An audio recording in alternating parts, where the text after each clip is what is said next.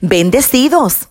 Hoy nos han preguntado, Hebreos 12:14 cita, Seguid la paz con todos y la santidad, sin la cual nadie verá al Señor. ¿A qué santidad se refiere la Biblia en esta porción escritural? Antes de responderte, sabes que puedes comunicarte en cualquier momento con esta tu servidora, Marlín Arroyo, llamándonos al 787-644-2544. Te invito a suscribirte en nuestro canal de YouTube, Marlín Arroyo, y a seguirnos a través de Facebook, Apóstol Marlín Arroyo.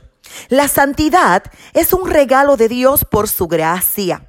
La primera carta a los Corintios capítulo 1 versículo 2 cita, a la iglesia de Dios que está en Corinto, a los santificados en Cristo Jesús, llamados a ser santos con todos los que en cualquier lugar invocan el nombre de nuestro Señor Jesucristo, Señor de ellos y nuestro. Y estas fueron palabras del apóstol Pablo a una congregación que definitivamente estaba llena de defectos, porque este tipo de santidad es un regalo de Dios por su gracia. Pero está la santidad práctica, que es el llamado de Dios a que nosotros tomemos la decisión de ser puros limpios y apartados del mal. La primera carta a los tesalonicenses, capítulo 4, versículo 3, cita, pues la voluntad de Dios es vuestra santificación, que os apartéis de fornicación. Y también la palabra del Señor habla de una santidad que todos anhelamos,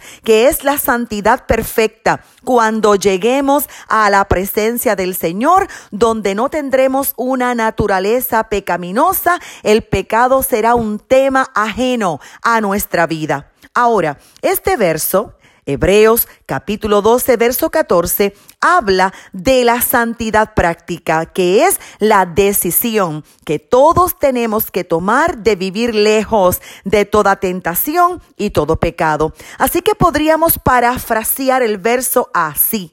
Busquen la santidad práctica porque si no, hay una señal de que no ha habido santidad posicional y así nadie puede vivir eternamente en la presencia del Señor. Juan capítulo 3 verso 8 cita que el pecado no puede ser la práctica de un creyente.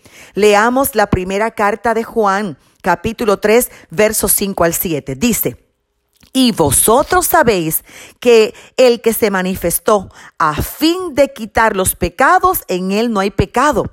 Todo el que permanece en él no peca.